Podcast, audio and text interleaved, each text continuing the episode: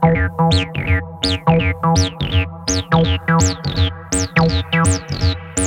you.